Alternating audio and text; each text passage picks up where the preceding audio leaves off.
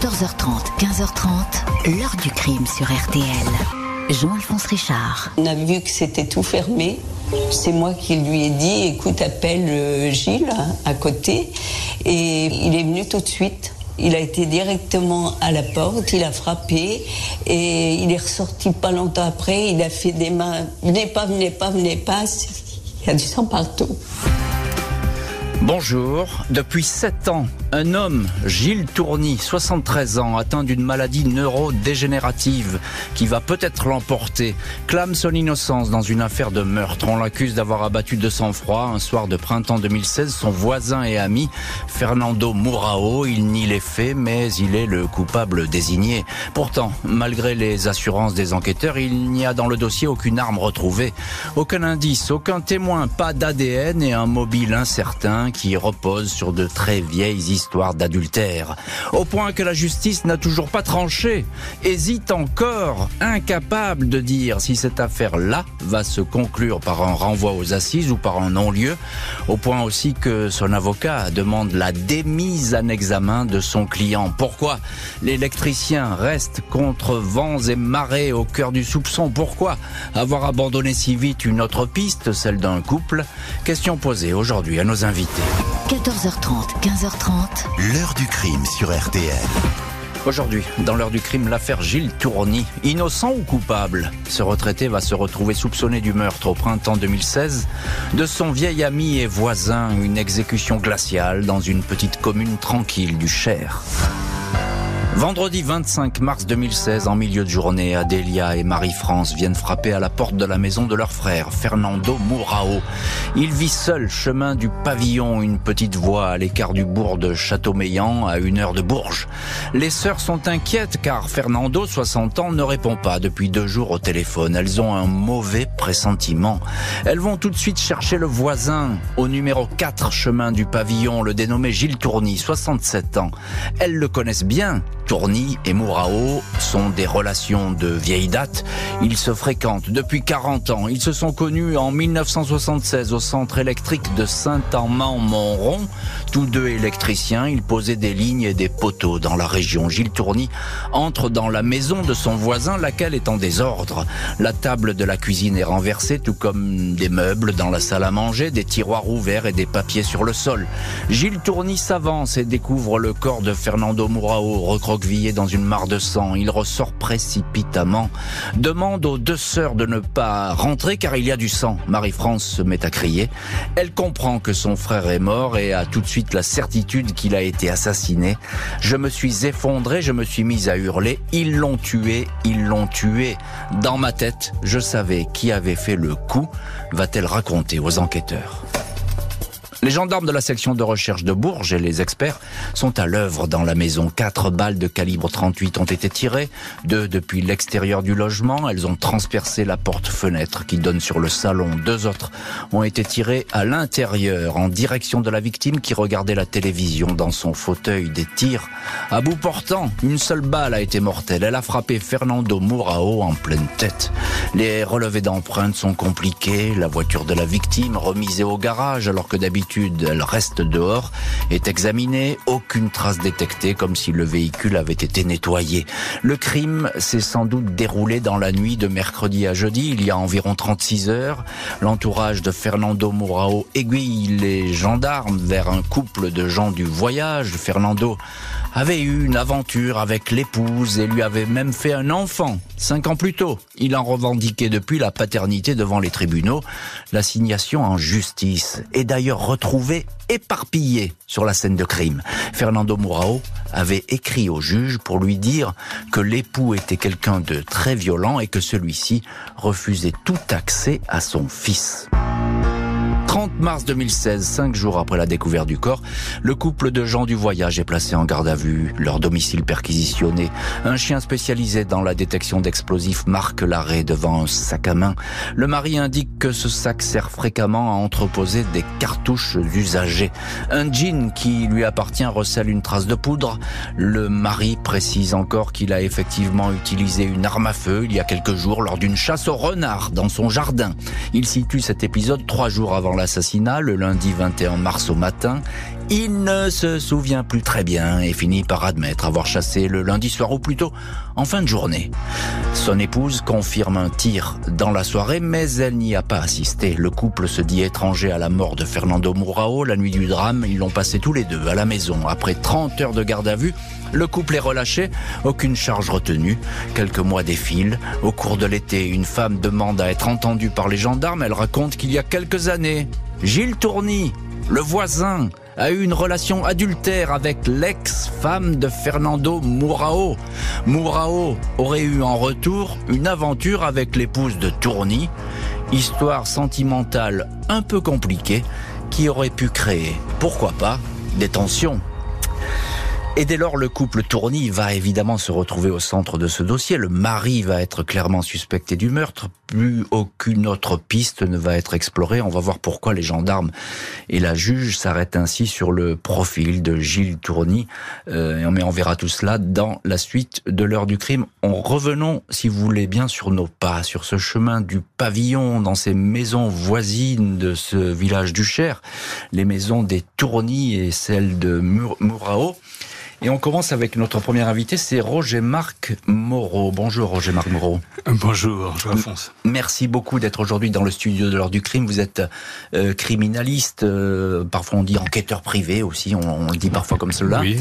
Euh, et vous avez travaillé, vous travaillez toujours d'ailleurs sur le dossier à la demande de la famille Tourny, notamment une des filles de, de Monsieur Tourny. alors, question qui est, qui est évidente, on dit partout que Gilles Tourny et Fernando Murao sont des amis. Ce sont vraiment des amis à ce moment-là? Ce sont de grands amis depuis 40 ans. Il y a eu une, effectivement cette petite affaire, mais qui a duré quelques jours. D'adultère. D'adultère. 35 ans avant la mort de Fernand. Ça a duré euh, le temps d'un week-end. Et bien évidemment, il n'en était rien resté. Entre-temps, la fille de, de Gilles Tournier avait épousé le neveu de, de Fernando Mourao. Et ils faisaient pratiquement partie de la même famille, ils étaient voisins, ils étaient très proches, très amis, ils se voyaient tous les jours. Fernand venait boire le café tous les matins. Et, ils étaient très complices. Hmm. En quoi euh, cette scène de crime euh, est étonnante ou spectaculaire? Qu'est-ce que qu'est-ce qu'on trouve finalement dans cette maison? C'est une exécution. C'est une véritable exécution. C'est une exécution avec une arme quasiment de professionnel. Il s'agit d'un 38 spécial. On a tiré à travers la baie vitrée, dans un premier temps, deux balles pour, l'immobiliser. Pour, pour, le surprendre Pour le surprendre, pour l'immobiliser, pour pas qu'il puisse réagir. Car, euh, en fait, Fernand avait peur des, euh, des gens du voyage qui l'avaient menacé. Il savait qu'ils étaient violents. Il hmm. s'en était même ouvert au magistrat, au, au procureur. Il avait envoyé une lettre pour les prévenir euh, qu'il ait affaire à des gens très violents. Il avait parlé dans tout son entourage. Et par conséquent, il a pris des précautions. Il avait un fusil toujours à portée de la main. Il avait disposé des, des cartouches de chasse dans chaque pièce de la maison, même dans ses toilettes, de manière à ne pas se laisser surprendre. Donc ils ont, euh, ils le savaient, et par conséquent, ils ont voulu l'immobiliser pour pas qu'il puisse réagir. Et après, ils sont venus le finir dans son propre salon en lui mettant deux balles dans la tête. Il n'y a pas d'empreinte hein, sur cette scène de crime? Alors, enfin, peut-être il y en a, mais en tout cas, on a l'impression qu'elles parlent pas beaucoup ces empreintes. Elles ne parlent pas. Là, on trouve les empreintes finalement de surtout de de, de Fernando. Et euh, mais on verra par la suite qu'on va découvrir des traces ADN qui n'avaient pas été analysées correctement par la par les services euh, saisis par la par le juge d'instruction et que finalement on trouvera des ADN, un, ADN très suspect sur la scène de crime. Mais qui pour l'instant n'a pas parlé, il faut bien le préciser. Hein. Si, on sait à qui ça appartient. On sait qu'il appartient à la jeune euh, fille parce que euh, Fernand a eu un enfant avec cette femme avec cette femme, ce alors, couple de gens du euh, voyage, mais ils ont également une fille et on trouve l'ADN de leur fille sur la scène de crime, ce qui est complètement anormal parce qu'ils étaient pas censés, ils étaient censés ne pas euh, s'être vus depuis des années. C'est cette fille illégitime, on va dire, qui est une petite fille, hein, c'est ça? Non, c'est un petit garçon. un petit garçon et, mais ils avaient un autre enfant, plus grand, une grande fille, qui elle on retrouve son ADN sur la scène de crime, sur la poignée de la porte d'entrée. Et par conséquent, ça veut dire qu'il y a eu une interférence, une, une action faite avec cette famille, euh, avec cette famille de, gens du voyage. Ça peut être un ADN de transfert, c'est-à-dire que ça peut être le père, la mère qui ont ouvert, qui ont touché la poignée et transféré l'ADN de leur fille. On va simplifier comme ça, mais effectivement, il y a cet ADN qui est troublant, avec aujourd'hui tout de même un point d'interrogation, puisque on n'est pas peut-être allé au bout euh, de cette enquête. Bonjour, maître Juliette Chapelle. Bonjour, Jean-Alphonse. Merci infiniment, vous aussi, d'être aujourd'hui dans le studio de l'heure du crime. Vous êtes au barreau de Paris, dans cette histoire avocate des parties civiles, et vous représentez deux frères et deux sœurs de Fernando Mourao. Alors, euh, j'ai envie de dire, depuis euh, toutes ces années, l'attente est très longue pour cette famille qui attend des réponses à ce dossier au tout début de cette enquête, je l'ai dit, il y a cette, euh, non pas interpellation, mais ce placement en garde à vue de, ce couple. Euh, ils sont rapidement relâchés. Est-ce qu'on a, on a fait le tour de cette histoire euh, avec, avec ces ce premier interrogatoire, puisque finalement ce sont les premiers suspects Alors, je rentrerai évidemment pas dans le détail euh, du dossier d'instruction. Euh, là, c'est une attente qui commence à être euh, très longue parce que ça fait euh, sept ans. Euh, je pense qu'on a. Moi, j'arrive dans le dossier en 2018, et en 2018, euh, je fais toute une série de demandes d'actes qui se fondent sur des actes qui ont été effectués en 2016-2017. Mmh. donc, on n'a pas été au bout de toutes les pistes. là, aujourd'hui, sept ans plus tard on est encore complètement dans le flou euh, sur un certain nombre de pistes et c'est en, réalité c'est ça moi que je viens dénoncer c'est que on a une famille euh, qui souffre mmh. euh, qui n'a pas de réponse euh, qui a été un, clairement mise de côté par la justice où certains ont été maltraités alors qu'ils sont partis civils par un certain nombre d'enquêteurs et c'est ça en fait qui doit alarmer à mon sens dans cette affaire c'est que sept ans plus tard on n'a toujours pas de réponse et on s'est un peu assis sur les parties civiles. Évidemment, on va continuer à en parler de ces, de ces retards et de cette enquête qui s'éternise. Les tournis, mari et femme vont se retrouver en garde à vue. Seule l'épouse va être libérée. Mercredi 8 février 2017, les gendarmes viennent chercher Gilles et Simone Tourny dans leur maison de Château-Meillan. Le couple est placé en garde à vue. Tous deux disent ne pas comprendre cet interrogatoire. Ils n'ont strictement rien à voir dans la mort de Fernando Mourao. C'était un bon gars et un bon voisin, ne va cesser de répéter Gilles Tourny. C'est à lui que les enquêteurs s'intéressent en priorité. Il a indiqué que Tourny, la veille de la découverte du corps, Fernando Mourao euh, devait venir l'aider à poser une dalle de béton. Mourao n'est jamais venu et Tourny ne s'est jamais inquiété de cette absence. Les gendarmes lui font remarquer qu'il n'a même pas tenté de savoir où il pouvait bien être. Il n'a même pas tenté de le joindre au téléphone. Tourny réplique qu'il n'a pas son numéro. Réponse qui surprend les enquêteurs. Pourquoi Tourny n'a pas le numéro de Mourao? Alors que les deux hommes sont des amis de 40 ans. Amitié attestée par de nombreux témoins. Après 48 heures de garde à vue, Simone Tourny est libérée, aucune charge retenue contre l'épouse. Le mari est lui déféré au pôle de l'instruction de Bourges. La juge Sylvie Baruco estime qu'il cache la vérité. Il est mis en examen pour meurtre, écroué à la prison locale du Bordio. 28 février 2017 au soir, soit 20 jours après la mise en examen, la juge, les gendarmes de Bourges et des experts se retrouvent chemin du pavillon pour une reconstitution sonore. Gilles Tourny n'est pas présent, son épouse non plus. Le couple a toujours affirmé n'avoir entendu aucun coup de feu la nuit du drame. Les Tourny ont toujours dit que ce soir-là, ils étaient dans leur salon, devant la télévision. Aucun voisin dans le quartier n'a d'ailleurs entendu quoi que ce soit, même si deux coups ont été tirés depuis l'extérieur. Pendant deux heures, 15 tirs vont être effectués avec une arme de calibre similaire à celle utilisée pour tuer Fernando Mourao. Résultat, les coups de feu extérieurs aurait pu être entendu par le couple Tourny, mais pas ceux partis de l'intérieur de la maison de la victime. Aucune certitude en fait. La reconstitution n'apporte pas d'élément capital. Je ne suis pas sûr que ce soit déterminant, mais il fallait le faire, assure maître Eugène Bangoura, avocat du frère et d'une sœur de Fernando Mourao. Gilles Tourny nie obstinément les faits. Ses avocats parlent d'un dossier vide, sans armes, sans aveu, sans témoins. À deux reprises, la justice refuse que le suspect soit placé sous contrôle judiciaire. Nous ne sommes pas ici dans la petite colère, mais dans un assassinat, une exécution, une violence extrême avec une balle en pleine tête, assure alors l'accusation. 19 mai 2017, Gilles Tourny est amené chemin du pavillon dans la maison du crime, une reconstitution de la découverte du corps.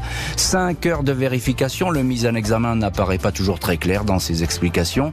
2 juin 2017, après 4 mois de détention provisoire, Gilles Tourny peut toutefois quitter la prison de Bourges. Il est placé sous contrôle judiciaire avec interdiction de voir son épouse. Il part habiter chez une de ses deux filles au Puy-en-Velay.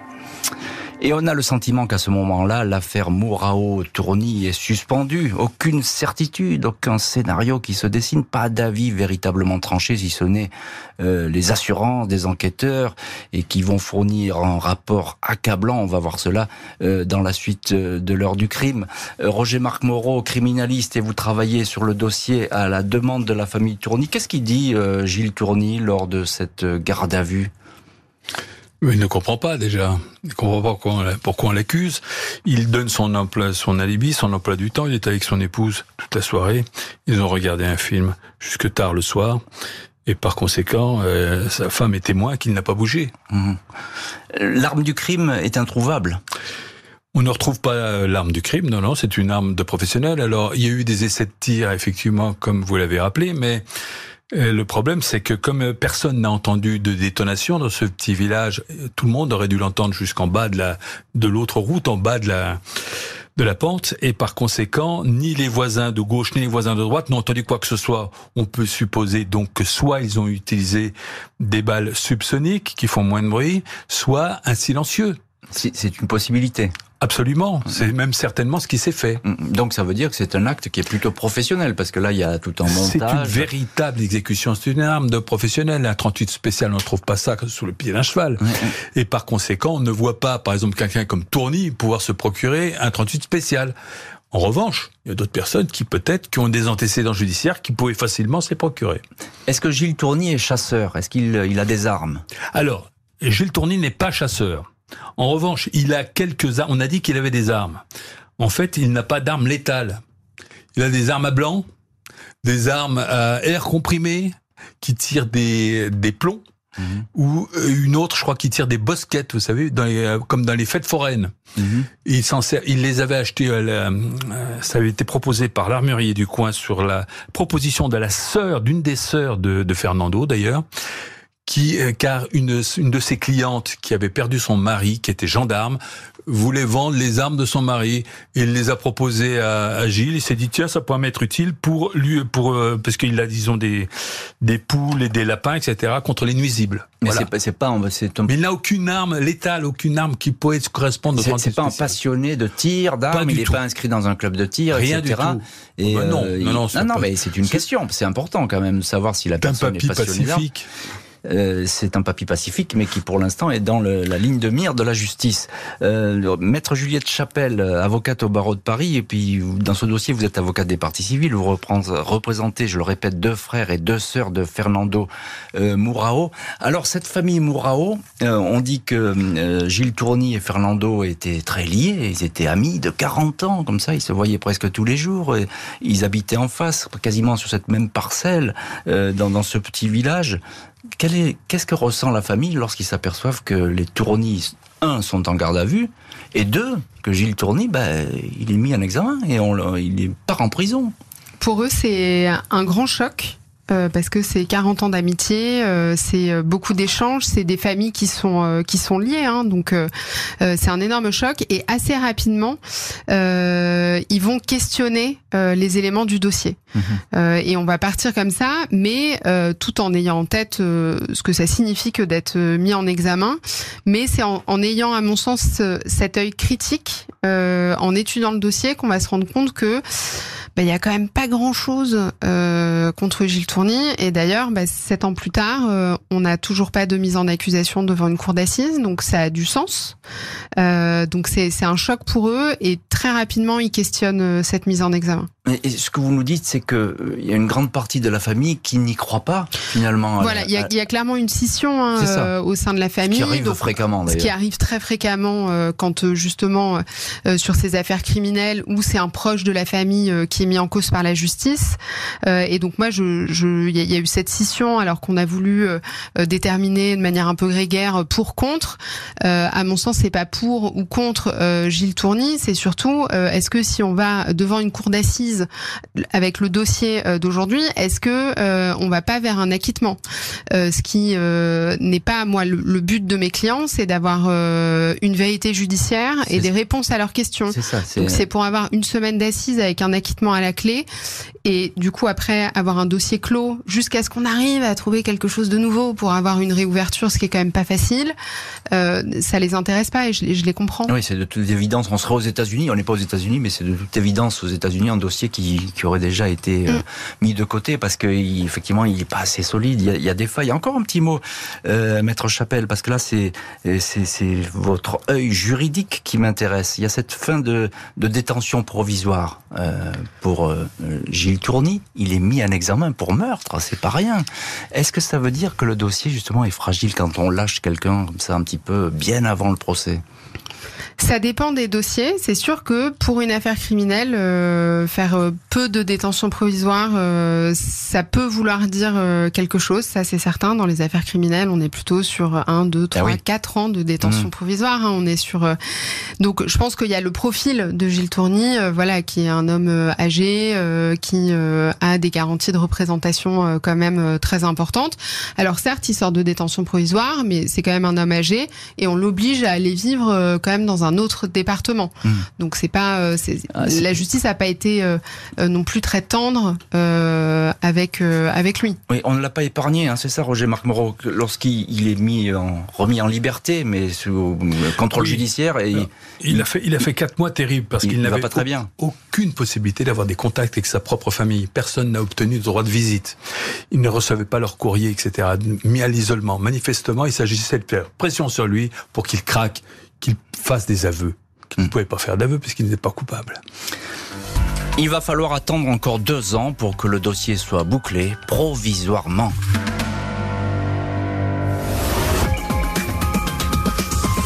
Je peux encore vous le dire une fois, même si je vous vois pas, en vous regardant bien dans les yeux.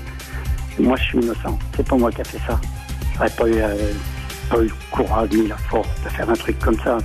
C'est inadmissible. J'ai la force de tenir pour l'instant, mais ça s'arrête quand même un jour. L'heure du crime, consacrée aujourd'hui à l'affaire Gilles Tourny, un retraité accusé d'avoir abattu en 2016 dans un village du Cher son voisin et ami Fernando Mourao. Mobile incertain, pas d'aveu, pas d'armes, pas de témoins, les gendarmes ont pourtant rédigé un rapport accablant. 12 avril 2018, deux ans après le crime de Fernando Mourao à Châteaumeillan, le directeur d'enquête signe un rapport récapitulatif de tous les éléments à charge contre Gilles Tourny.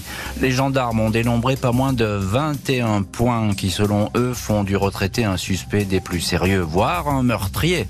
Il est ainsi reproché à Tourny d'avoir appelé en priorité la gendarmerie et non pas les pompiers, après la découverte du corps. On peut lire encore que les époux Tourny n'ont pas déclaré spontanément la relation adultère avec Mourao, ou le fait que Gilles Tourny n'était pas si copain que cela avec le voisin décédé. Le rapport note que quelques années avant le drame, Tourny avait menacé Mourao en disant qu'il l'esquinterait et lui mettrait un coup de fusil, une pure rumeur selon son avocat Sylvain Cormier. 29 janvier 2019, l'enquête de la juge d'instruction est close et transmise pour avis au parquet de Bourges. Personne ne se doute alors que les choses vont s'éterniser et que les services du procureur vont demeurer silencieux. Gilles Tourny, condamné à une longue attente, répète à qui veut l'entendre que l'enquête est construite uniquement à charge. Dans l'hebdomadaire Le Point, il raconte s'être retrouvé devant la juge après la garde à vue. J'essayais de m'expliquer, mais à chaque fois je me faisais rabrouer. Je lui ai dit, vous voyez mes mains eh bien, elles sont propres. Je n'ai rien à faire ici. Tourny ajoute, avec Mourao, on était de bons copains, de très bons copains même. Et un beau jour, tout s'est écroulé. Il me manque, vous savez.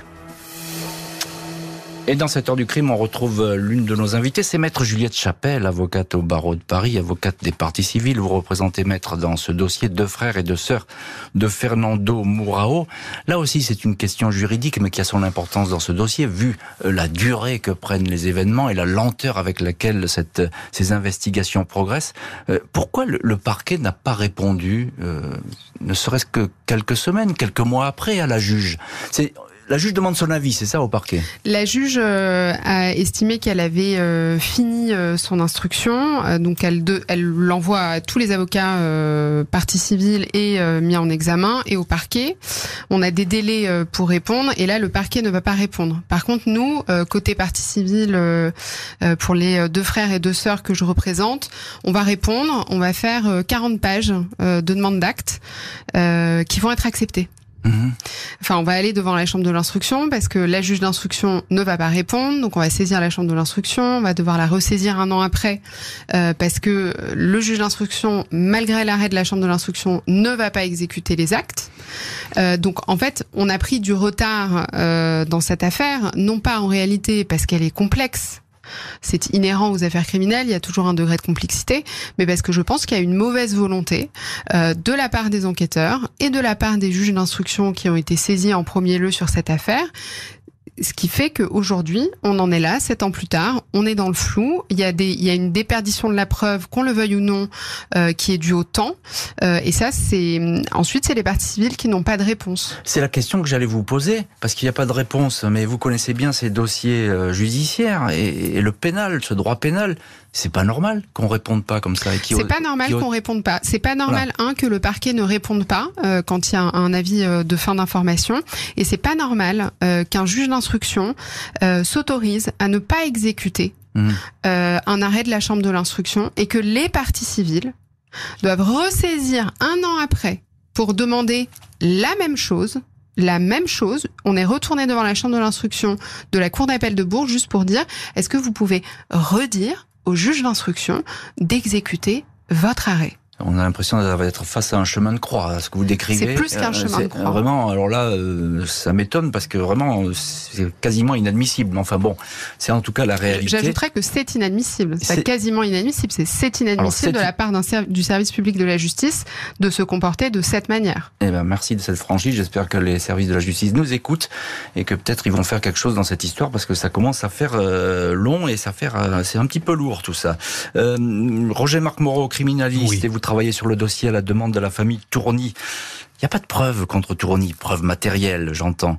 Euh, la pièce maîtresse, c'est ce rapport de gendarmerie, les 21 points qui disent voilà pourquoi euh, il a commis le crime. Oui, elle fait état d'une simple construction intellectuelle. Tout repose sur des éléments subjectifs, des interprétations, des extrapolations. Euh, qui sont un peu sortis de l'imagination du, du, directeur d'enquête. Il faut mm. bien comprendre parce qu'il était très vindicatif envers euh, Tourny et c'est lui qui voulait absolument mm. faire en sorte que l'on accuse Gilles Tourny. Mm. Et il ne va pas exploiter la piste alternative, il va tout fonder sur Gilles Tourny. On apprendra avec stupéfaction dans des PV en plus que y peut-être des relations avec des parties civiles entre entre elles. Et donc il y avait, c'était un homme très suspect. Et d'ailleurs, ce qui avait motivé déjà en 2018 que l'on dépose l'avocat de la défense, maître Cormier, avait déposé une plainte pour tentative de subordination de témoins contre directeur d'enquête de la section de recherche de la gendarmerie. Encore quelques expertises et l'avocat du mise en examen va demander la levée des charges. Septembre 2019, quatre ans après le meurtre de Fernando Mourao, de nouvelles expertises ADN sont demandées par maître Juliette Chapelle, avocate d'une partie de la famille de la victime. Un an plus tard, le procureur de la République de Bourges indique au journal Le Berry républicain les choses commencent à bouger. Des pièces reviennent, mais tout n'est pas encore rentré. Le silence retombe ensuite sur les investigations. L'enquêteur privé Roger Marc Moreau, sollicité par une fille de Gilles Tourny, déplore que le dossier s'éternise et demeure infructueux. Il y a des lacunes des impasses, des trous dans la raquette.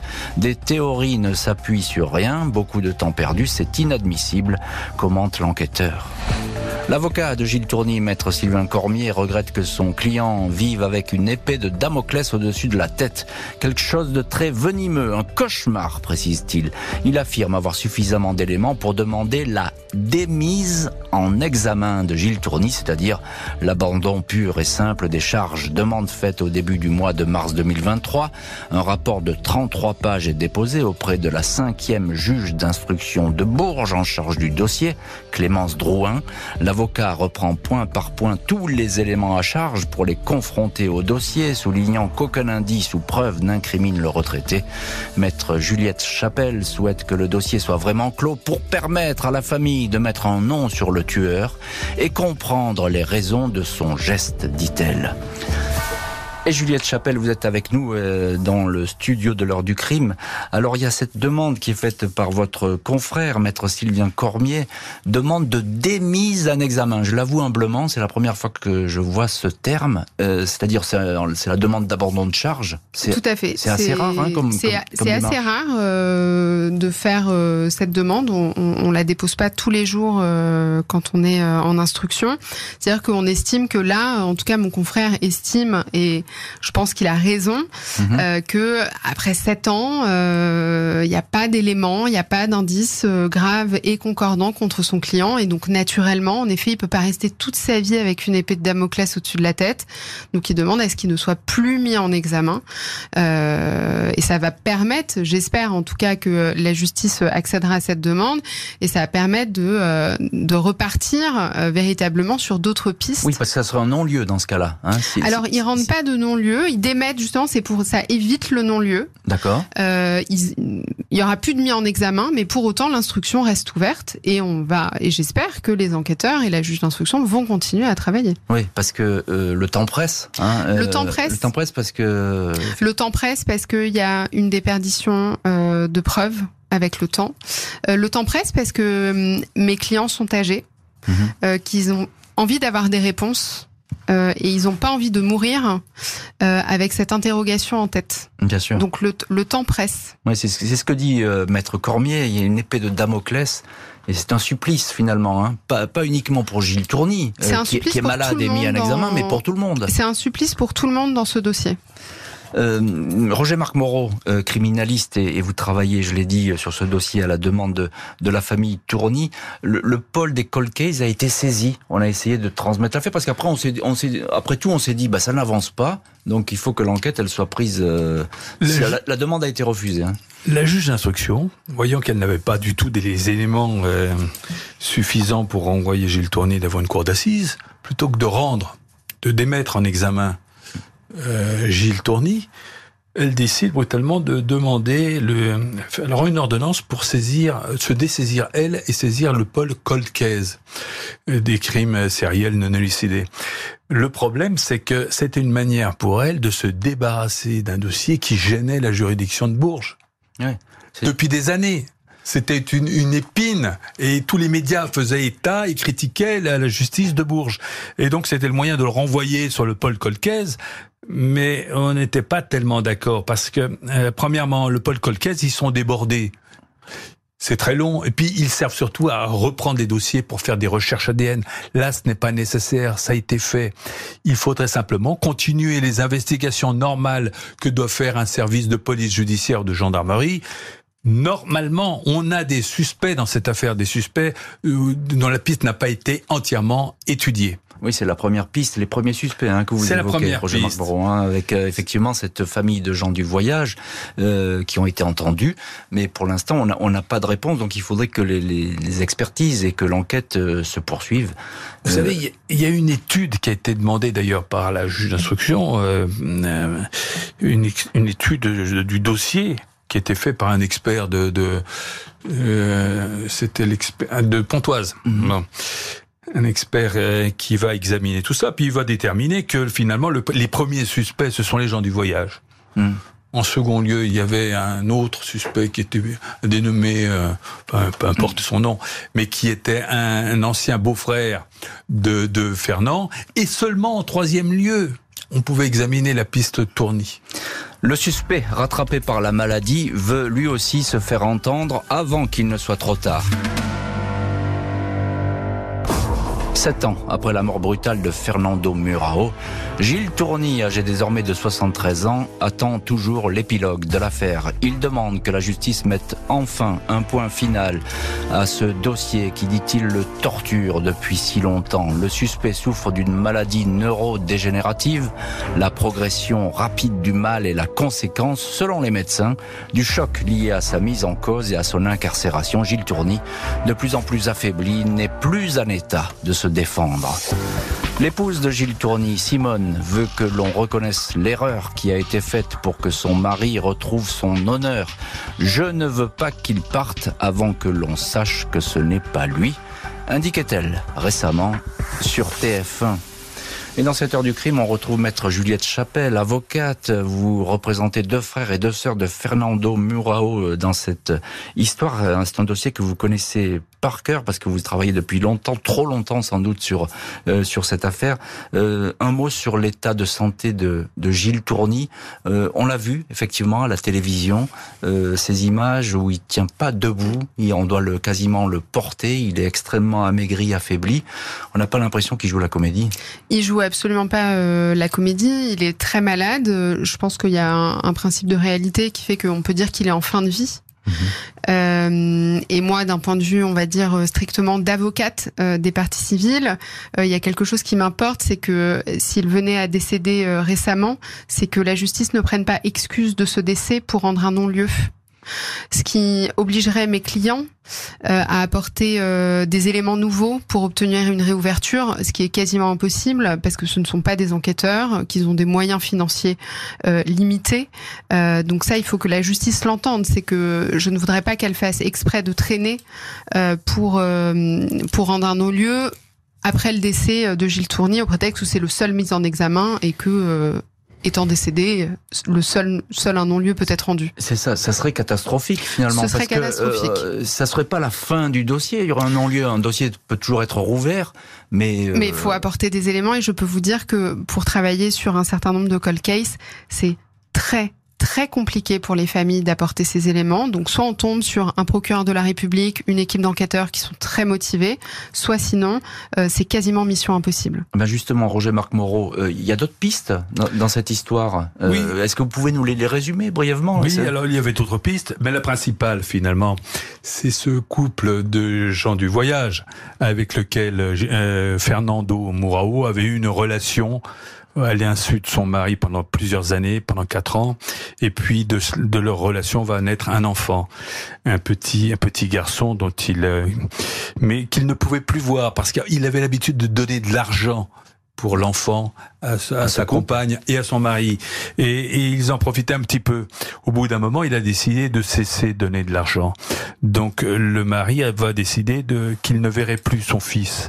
À partir de là, euh, Fernando va engager une procédure en reconnaissance en paternité.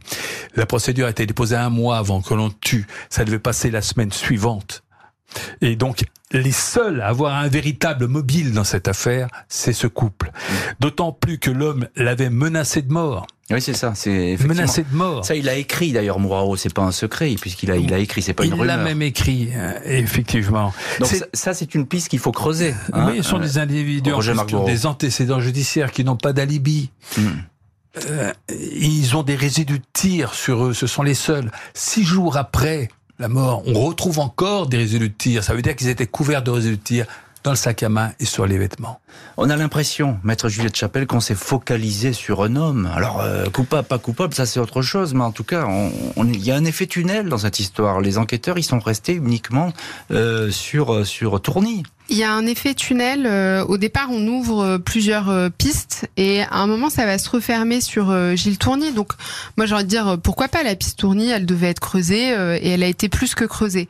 la difficulté, c'est qu'on aurait dû creuser de la même manière l'intégralité des pistes parce qu'il y en a pas une, il y en a pas deux, il y en a plusieurs. et je pense qu'on aurait perdu moins de temps si le service d'enquête euh, n'avait pas eu des œillères euh, à partir de 2017. On a le sentiment, euh, c'est ma dernière question, maître Juliette Chapelle, mais on a le sentiment qu'il y a un acharnement quand même dans ce dossier. Il y a un acharnement. Et peut-être même, je veux plus loin, un acharnement à pas trouver la vérité. On a l'impression. Il y a presque un acharnement, en effet, à pas trouver la vérité. Euh, ça, c'est euh, une certitude. Hein, quand on a un juge d'instruction qui, qui n'exécute pas un arrêt de la chambre de l'instruction, on a un acharnement à ne pas euh, à ne pas vouloir euh, trouver la vérité. Euh, après, la difficulté, c'est qu'on en est, vous l'avez dit, au cinquième juge d'instruction, que c'est un dossier compliqué hmm. qui nécessite une équipe, à mon avis, stable pour qu'elle puisse travailler sereinement et sérieusement. Bah, écoutez, on espère avoir bientôt des réponses à toutes ces questions et que la justice nous écoute. merci beaucoup, maître Juliette Chapelle et Roger Marc Moreau d'avoir été aujourd'hui les invités de l'heure du crime. Merci à l'équipe de l'émission. Justine Vignot, Marie Bossard à la préparation, Boris Pirédu à la réalisation. L'heure du crime, présenté par Jean-Alphonse Richard sur RTL.